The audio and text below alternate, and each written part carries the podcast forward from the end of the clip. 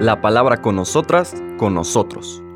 Una reflexión de la palabra cotidiana en diálogo con el acontecer de la comunidad universitaria.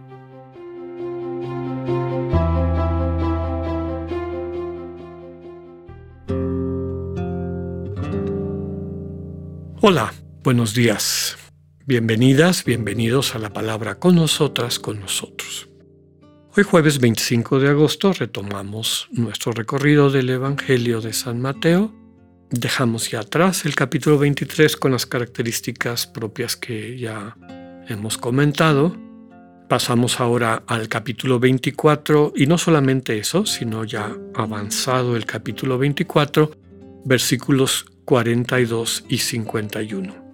Es una serie, ya son elementos propios de lo que en todos los evangelios sinópticos se llama el discurso escatológico. Ya lo hemos comentado en otras ocasiones. En los últimos días del Señor Jesús en Jerusalén, recordemos que es el contexto de todo lo que hemos estado leyendo, en esos últimos días su predicación y sobre todo su testimonio en el centro del mundo religioso judío empieza a tomar no solamente momentum, sino podríamos decir radicalidad. Y parte de eso es una serie de referencias al final de los tiempos. ¿Cómo va a ser el final de los tiempos? Y eso es a lo que se llama discurso escatológico. Todos lo tienen. Marcos, Mateo, Lucas. En los últimos días del Señor, en los días previos a su pasión y muerte, en sus enseñanzas y como parte de, estas controversias con las autoridades religiosas de Jerusalén que se oponen en, en, buena parte a lo que el Señor está predicando, a la gente más cercana, a sus discípulos, bajo la pregunta expresa, porque recuerden que es una sociedad que está esperando la intervención en cualquier momento de Dios, es una sociedad que tiene una conciencia apocalíptica. ¿no? Recordemos que esta apocalipsis, literalmente en griego revelación, no es tanto revelación de que te voy a revelar algo que no sabías, sino es que Dios se va a revelar en medio de la historia para llevar a la historia en la dirección correcta, en la dirección que Dios quiere, en la dirección, la vida plena, que es el centro de todo su proyecto de la creación. Entonces, era una sociedad con esta sensibilidad apocalíptica, sobre todo la gente sencilla lo tenía muy, muy fuerte.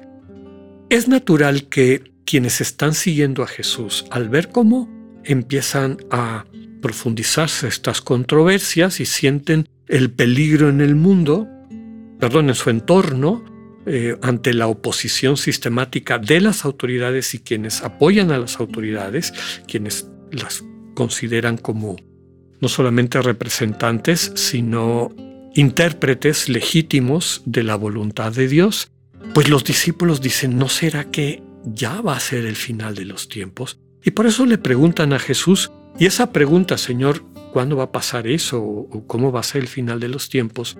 Sirve de pie para estos discursos escatológicos. Hoy vamos a escuchar una serie de instrucciones, de pinceladas que el Señor comparte con estos discípulos ante su pregunta expresa. Dice la lectura de hoy, versículos 42 al 51 del capítulo 24. En aquel tiempo Jesús dijo a sus discípulos, Velen y estén preparados porque no saben qué día va a venir su Señor. Tengan por ciento que si un padre de familia supiera a qué hora va a venir el ladrón, estaría vigilando y no dejaría que se le metiera por un boquete en su casa. También ustedes estén preparados, porque a la hora que menos lo piensen, vendrá el Hijo del Hombre. Fíjense en un servidor fiel y prudente, a quien su amo nombró encargado de toda la servidumbre para que le proporcionara oportunamente el alimento. Dichoso ese servidor si al regresar su amo lo encuentra cumpliendo con su deber. Yo les aseguro que le encargará la administración de todos sus bienes. Pero si el servidor es un malvado y pensando que su amo tardará, se pone a golpear a sus compañeros, a comer y emborracharse, tendrá su amo el día menos pensado, a una hora imprevista, lo castigará severamente y lo hará correr la misma suerte de los hipócritas. Entonces todo será llanto y desesperación. Palabra del Señor. Dentro de este contexto, del final de los tiempos y a la pregunta expresa, esto me hace recordar una ocasión en que, pues dialogando con algún hermano que pertenecía a algunas de estas corrientes fundamentalistas, a estos grupos fundamentalistas que, que interpretan a su manera sectaria en el sentido de, de fragmentada, separada y desde luego buena parte caprichosa las palabras de Dios y que estaba dialogando en una comunidad en donde yo estaba como, como catequista. Decían que el fin del tiempo ya está por llegar y en tal fecha se va a acabar el mundo. Bueno, que hemos escuchado muchísimas veces, ¿no? Y yo sentí que el Espíritu me, me, inspiró en ese momento para decirle, hermano, el final del mundo, el mismo Evangelio dice que nadie lo sabe, ni siquiera el Hijo. ¿Cómo te atreves tú a decir que tú y tu grupo saben que en tal fecha va a ser el final del mundo? Primera. Y segundo, el final del mundo va a ser cuando el Señor te pida tu vida y termine tu existencia en este mundo. Y eso puede ser dentro de dos minutos. Si te da un infarto, para ti ese es el final del mundo. Ese es el sentido básico de esta serie de relatos, de estar preparados. El cristiano no se preocupa si va a ser el 20 de febrero o, dentro de tres años o dentro de tres mil. El cristiano debe estar preparado siempre para el encuentro con su Señor. Y el estar preparados significa el ejercicio, el profundizar, el ejercicio del amor a través de los dones concretos que Dios nos ha dado. Y es a lo que hace referencia la segunda parte de este relato, ¿no? que habla de un siervo fiel y prudente. A este siervo fiel y prudente, y ese somos todos y todas, el Señor nos ha encargado que proporcionemos oportunamente el alimento a todos los siervos del Señor, es decir, a nuestros hermanos y hermanas.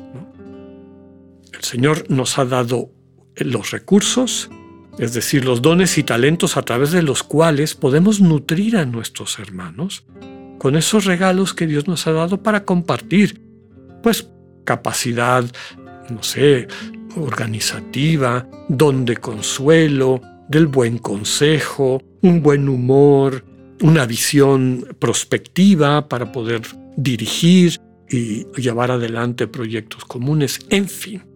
Nosotros somos conscientes de que no hay dos personas iguales. Todas y todos tenemos dones y talentos específicos y propios, pero no propios en el sentido de exclusivos para mi bien, sino precisamente para verlos convertidos en alimento que sirvan para nutrir el alma, el espíritu de nuestros hermanos y hermanas. Dice aquí, dichoso el servidor si llega el Señor y lo encuentra alimentando a sus hermanos. Está cumpliendo su deber. El Señor le encargará la administración de todos sus bienes, es decir, quien ejercita esta obra de servicio, quien pone en juego los dones que Dios le ha dado, ve cómo van creciendo y creciendo y creciendo. La segunda parte pues nos pone el peligro, ¿no? Cuando pensando que el amo nunca va a llegar, en vez de poner en juego esos dones, los utiliza para su bien. Y claro, habiendo desarrollado esa actitud egoísta, egocéntrica, se pone a maltratar, a golpear a sus compañeros y compañeras. Porque igualmente va a llegar el almo en el día menos pensado y entonces, ¿qué va a poder ofrecerle? Que no quiero decir cuentas porque eso es muy mundano, es con qué cara nos vamos a presentar al Dios que es amor infinito. Por otro lado, que es la parte positiva y con eso me quisiera yo quedar. Cuánta alegría de poderle ofrecer al Señor toda esa vida compartida y poder entrar en consonancia con un Dios que es así, vida compartida, vida entregada, este deseo de ser bendición para los demás. Que podamos vivir así permanentemente. Que tengan un buen día, Dios con ustedes.